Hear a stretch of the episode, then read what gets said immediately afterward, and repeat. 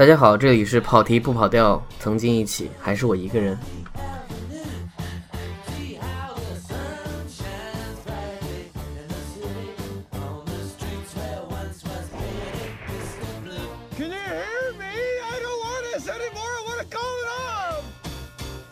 Ok 这一次就直接开始读关于阿利亚加爱情是狗娘编剧的采访实录。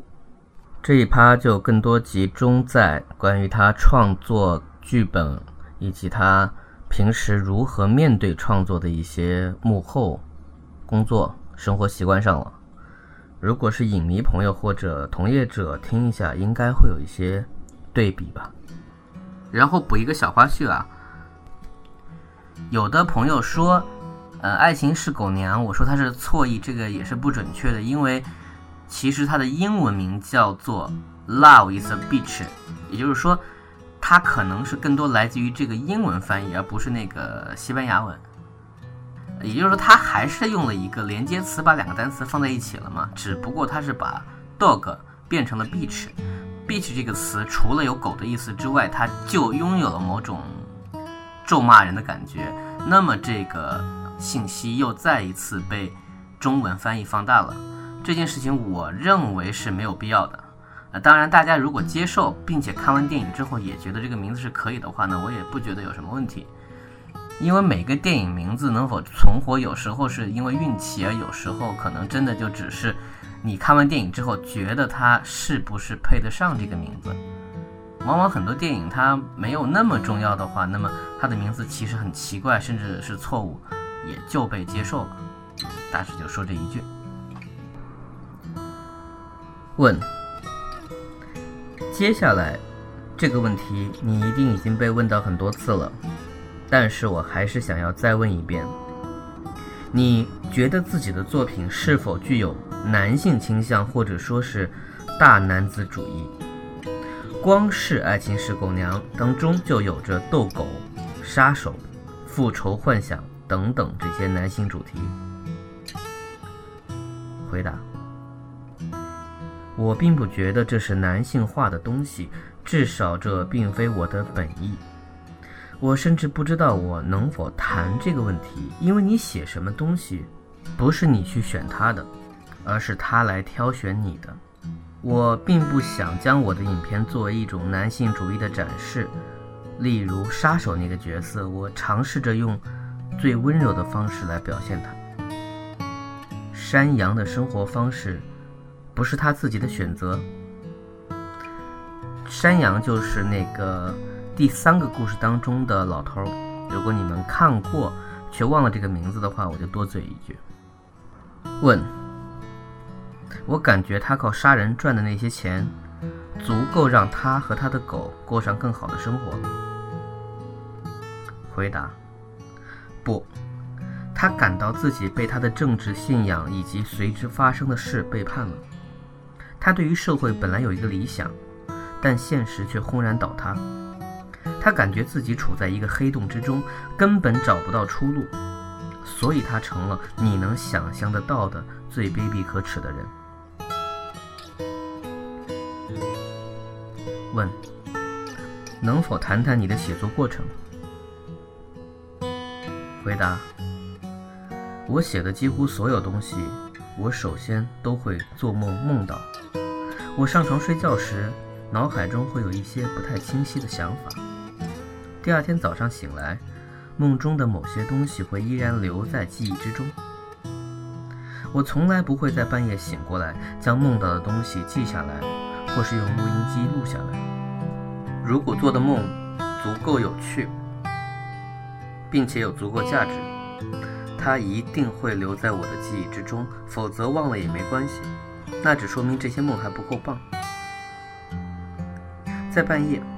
你会突然梦到一些出色的点子，你醒过来把它们写下来，可事后再读，你才发现它们都是垃圾。阅读这些东西真的令人感到难堪，所以对我来说，故事并不是完整的，一整个一下子就出现的。我在梦里慢慢的获得它的点点滴滴。问，所以说你的创作过程就是先做梦，梦到某个想法，然后它和别的一些东西联系在一起，这样一个故事就出来了。然后你在做什么呢？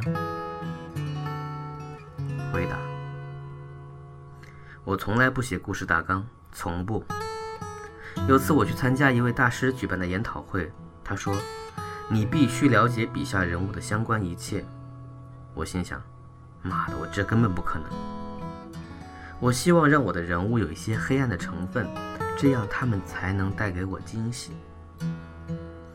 插一句啊，他说这个黑暗应该不是指的黑化那个黑，而是说指的是看不清的部分吧。而且我也不可能在一开始就知道结局，只有在我并不完全了解笔下人物的情况下，我才能在逐渐接近他们的过程中，让他们自己将结局展现出来。所以我不喜欢做任何形式的素材的准备工作，我喜欢让人物自己在我心中成长。我相信存在着两种作家。一种无法在自己心中将事物排列整齐，于是他们需要结构。我并不是说要批评支持这种做法的老师或者学生，我只是觉得还有另一种作家存在，他们理解结构的方法与前者不同。二十一课的故事不断的前后穿梭，我却很清楚究竟在发生些什么。我从来不会觉得迷失。不觉得我需要在这里设置一个情节点，或是在第二幕中写什么东西，这从来都不是我的思考方式。我并不是说另一种方法是坏的，只是说我和他们有不同的内化过程，这完全就是一种直觉。初次写作的编剧经常会犯一些错误，过多的解释剧情，一场戏写得太长，不切实际的信息提供。你当时遇到过这些问题吗？回答。我也犯过很多这样的错误。如果你让我读那些剧本的初稿，你肯定再也不会雇我了，简直是糟透了。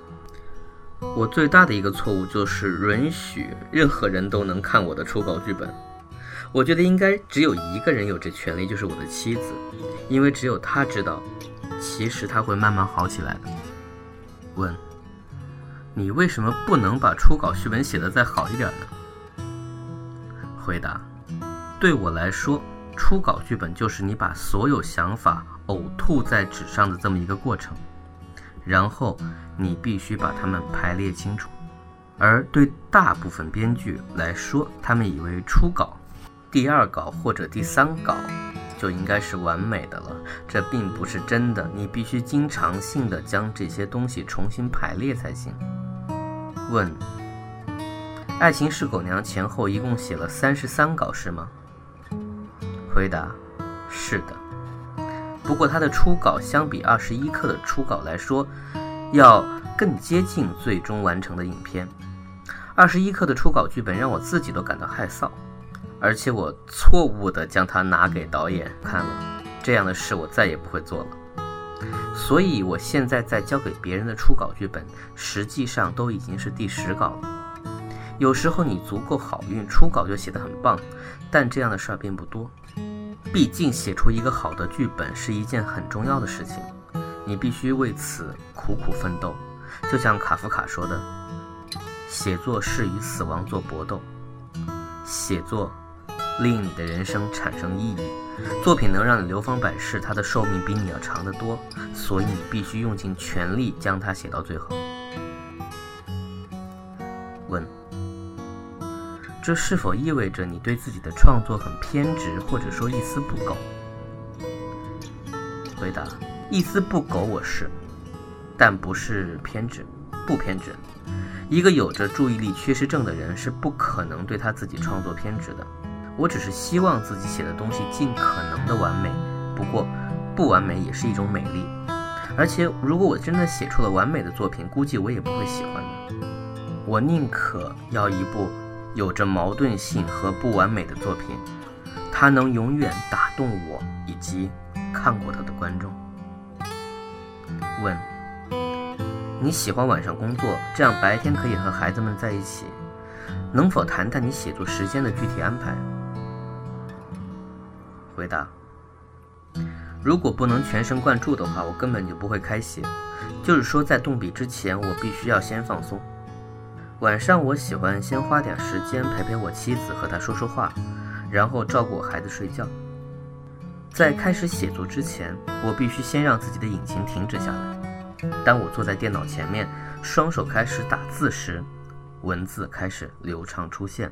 我知道自己这个时候已经完完全全放松了。写作时，音乐对我来说十分重要，它能帮助我掌握故事的基调，可能是人物的基调，也可能是某场戏的基调，或者也可能起到一个反作用。写二十一课的时候。写到故事中一些最悲伤时刻，我听的却是一些十分欢快的音乐，所以说音乐并不一定符合我所需要的基调。问：将逗狗放到《爱情是狗娘》的核心之中，你是怎么想到这么做的？你这么做既帮助了影片的剧情叙述，也让观众对墨西哥城的普通人生活有了更好的认识。回答。这想法来自于我当时正在写的两本小说，一本叫做《好家伙》，另一本则是有关一名杀手的。写着写着，我发现两本都写不下去了，于是我尝试把它们并在一起。我小时候有一条狗，它就是科菲的原型。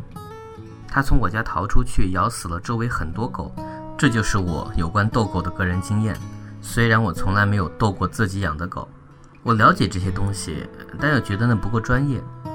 就像两个认识的家伙说着：“我的杜宾犬对你的罗威纳势必决一生死。”所以，我想到将这本小说的部分建立在我过去的亲身经历上。不过，《爱情是狗娘》的初稿剧本却和我的经历完全不同。他说的是中产阶级家庭的小孩逗狗的故事。可是写出来之后，我发现并不怎么样。于是我决定。改走莎士比亚路线。我知道狗和剧本中的很多不同元素都有联系，通过狗也能看出一个人是怎么样的。例如，我就没法想象自己拥有一条系着红绸带的小贵宾犬。你的狗是什么品种的？拉布拉多。问：你年轻时研究过莎士比亚？在你写《爱情是狗娘》的时候，这是否给过你影响？我记得你说过将自己笔下的人物推向极致的那种写法。回答：莎士比亚为他笔下每个人物都设置了一层障碍，例如这家伙爱上那个女人，但他所在家族却和那个女人家族是世仇；或者是那家伙想得到权力，却必须杀死身为自己最好朋友的国王才行，而推动他去杀死国王的人。恰恰又是王后，这就是我所说的障碍。莎士比亚的故事都有着非常清楚的目的性。我想要得到权力，我想要得到他的爱，我想要复仇，这些目标都非常基本，但又非常强烈。所以，当我写《爱情是狗娘》的时候，我想到或许也可以将莎士比亚的这种障碍写到故事中去。让其中某个角色有着非常强烈的目标，获得某个女人的爱，他会为得到那个女人而竭尽所能，但那个女人却和别人结了婚，怀了孕，而且她还是他哥哥的妻子。这种莎士比亚式的障碍能改变一切，但如果你将这种障碍写得太过火了，是不是有可能会将影片写成烂情片的危险？我不在乎，笑。问：此外，在你的作品当中，还有来自于威廉·福克纳的影响。我读过《喧嚣与骚动》，必须承认，头七十页读完之后完全失去了方向。能否谈谈你是怎么样会喜欢上福克纳的？他对你来说意味着什么？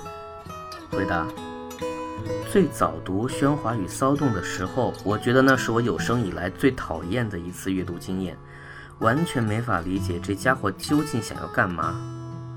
但忽然之间，我开始梦见他笔下那些人物，我逐渐意识到他作品所传达的一些重要内容。借用你的说法，他可以是非常滥情的。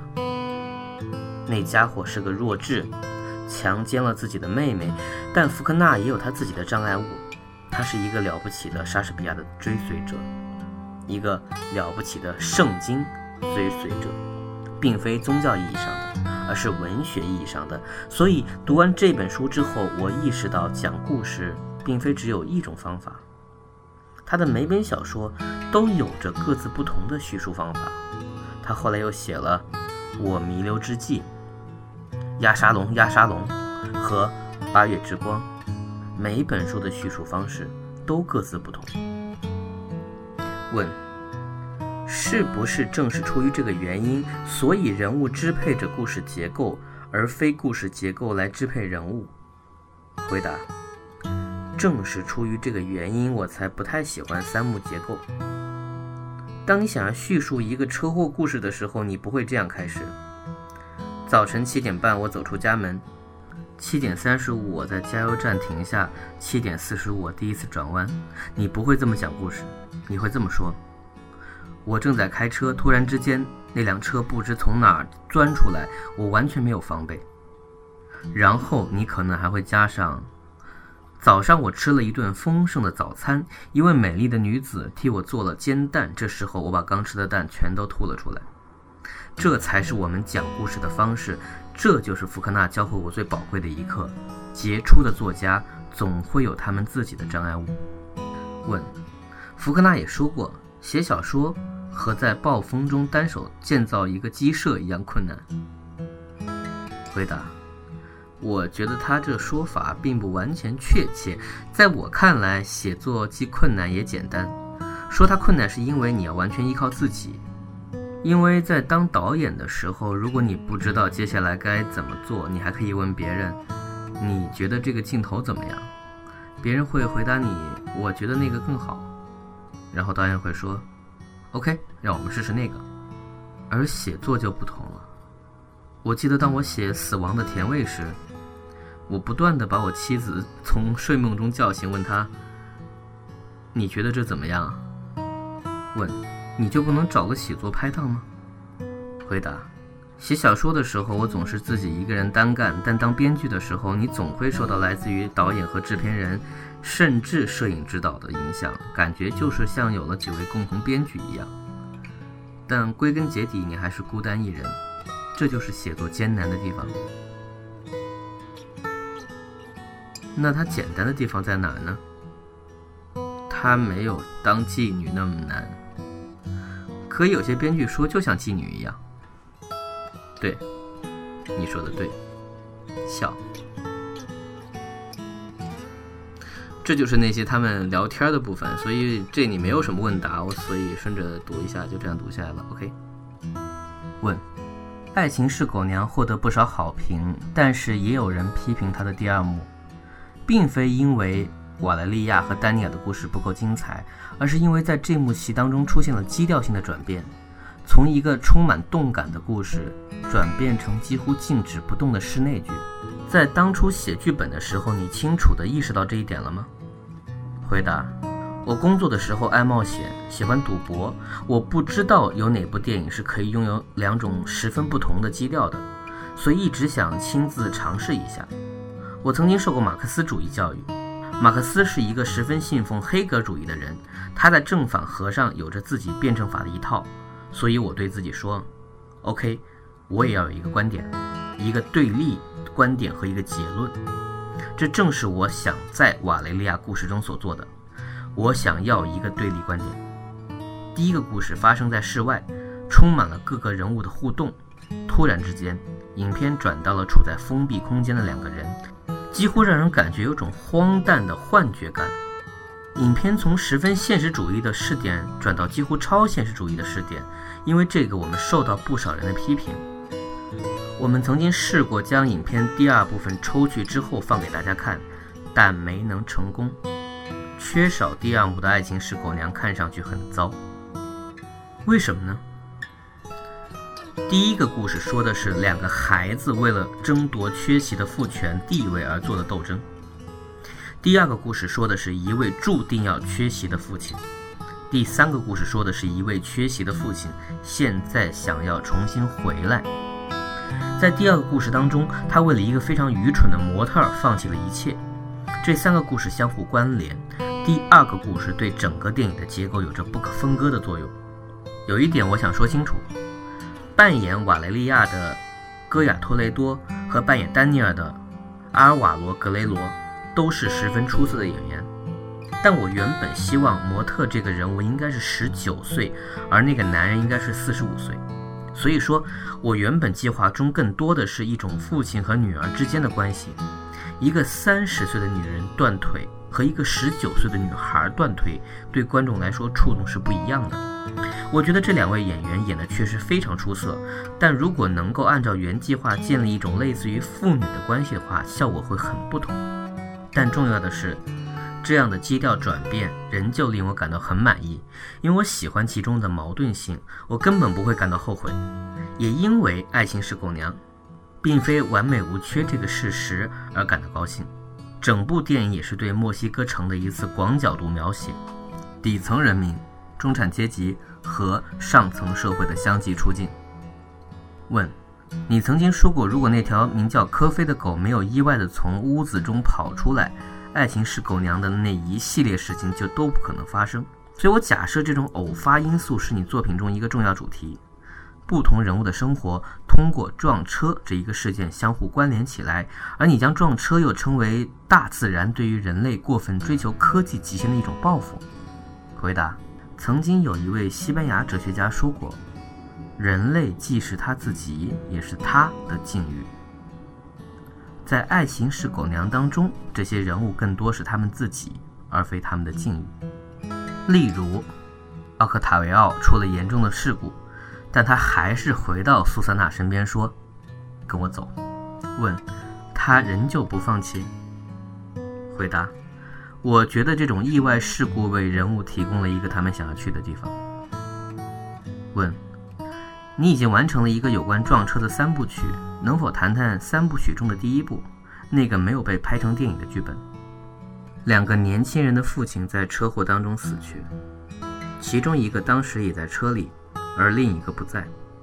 两年之后，他非常生气，决定寻找车祸当中另一辆车的司机。问。你说过，奥克塔维奥和拉米洛之间的战斗，并非圣经中该隐与亚伯之间的斗争，而是该隐与该隐之间的斗争。对于路易斯和古斯塔沃这对兄弟来说也是一样，他们都想让山羊杀死对方。请谈谈为什么会有这样的该隐与该隐之间的战斗？回答：我觉得人并不是只有好的或者只有坏的。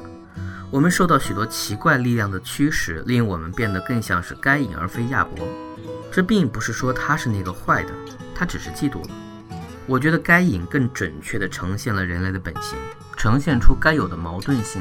我们可以把奥克塔维奥看作是很好的孩子，但事实上他是所有人中最像魔鬼的那个。这就是我想做的，创造那种像魔鬼一般但却又能被人爱的人物。我觉得山羊也是同样十分邪恶的。问：你不认为魔鬼也可以通过某种方式得到改造吗？山羊就有他顿悟的时刻。回答：我觉得人生中总有那么些时刻，你突然间对生命有了某种认识。奥克塔维奥和山羊都遇到这样的时刻。问：当我们看到。奥克塔维奥和他兄弟以不同的方式，都为了苏珊娜而努力挣钱的时候，我知道你觉得这是影片中最薄弱的一个时刻。回答，并不是最薄弱，只是我作为编剧不太喜欢，因为我不喜欢蒙太奇，我觉得这就是在欺骗。但他们管用，我觉得在《爱情是狗娘》中很有作用，所以我并不感到后悔。问，你为什么觉得这像是在欺骗？蒙太奇只是浓缩时间和展现情节推进的一种方法。回答：公民凯恩当中，凯恩和妻子一起吃早餐的那场戏，我并不觉得奥逊威尔斯是在欺骗，那拍得很精致，那就是蒙太奇该有的样子。但是我觉得大多数蒙太奇并不精致，他们只是随随便便的把音乐往里面一放，这样太随便了。电影之所以精彩，是因为在于它是一种非常保守的媒介。上世纪二十年代，突然出现了弗吉尼亚·伍尔夫、詹姆斯·乔伊斯、威廉·福克纳和福安·鲁弗那样的文学家写的故事都顺序混乱，但文学界接受了。然后毕加索开始画那种完全错位的画，一个眼睛在这儿，嘴巴长在胸口，耳朵全在脑袋的同一边，这也被接受了。他们说 OK，这是一个女人。但电影不能这么做，有些最初已经定下的东西，你不得不遵守。问，但你不觉得这和那种媒介的成本有关吗？写书或者画画的时候，你只要一个人就够了，但拍电影需要一大群人和大量金钱投入，你不认为这正是必须让观众理解电影的原因吗？因为拍一部电影投入金钱比其他艺术形式要多得多。回答，没错，所以电影才如此保守。但我觉得现在观众已经越来越聪明了，而且我们必须认识到，电影仍然是一种非常年轻的艺术形式，它才有一百岁，还处于学习阶段。问，在你出版《爱情是狗娘》剧本的时候，前面有一段序，你提到，爱既能代表痛苦，也能代表希望。它是生与死之间的一个十字路口，能否解释一下这段话的意义？回答：人们总是喜欢将爱看作是一种单纯和快乐的东西，这是错误的。想想爱有时候可能会是多么的痛苦，爱上你最好朋友的妻子等等。爱本身是痛苦的，因为它意味着你必须放弃自己某些东西，必须做出某些妥协，你必须花时间陪着对方。有时候这也是痛苦的，爱也会让你理解死亡的意义。当你失去某个自己爱的人时，你自己也在经历死亡。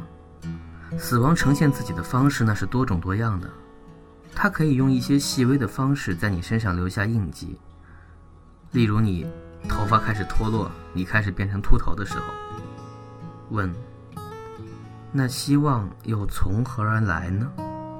回答，在爱带来的所有这些痛苦的同时，它也是我们作为人类所拥有的唯一希望，因为爱意味着将自己交付给另一个人，而对方也将他自己交付于你。爱的痛苦会令你重塑自我，有时候正是在最黑暗的地方，我们才能找到光明。我真没想到结尾会这么鸡汤，但是就这样读完了。这篇采访的价值呢？我认为，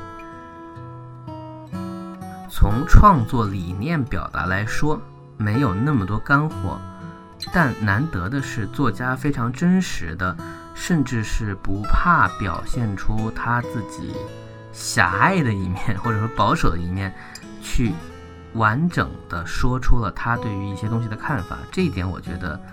是可以听的，特别是我觉得上一集当中，他童年的生活给他带来的一些，可以说是安身立命，对于认识这个世界的根本，那个暴力的城市，以及他生病，让他有一种动力要写东西，这些都是值得我们去比照的。最后呢，我想倒回去。念一段跟电影没关系，他前面采访中说的一段话。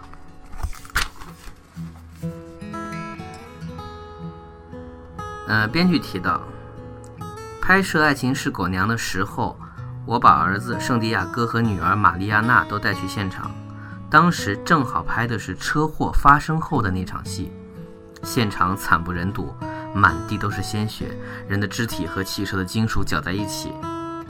戏拍到一半的时候，玛丽亚娜让我陪她出去走走。她当时七岁大。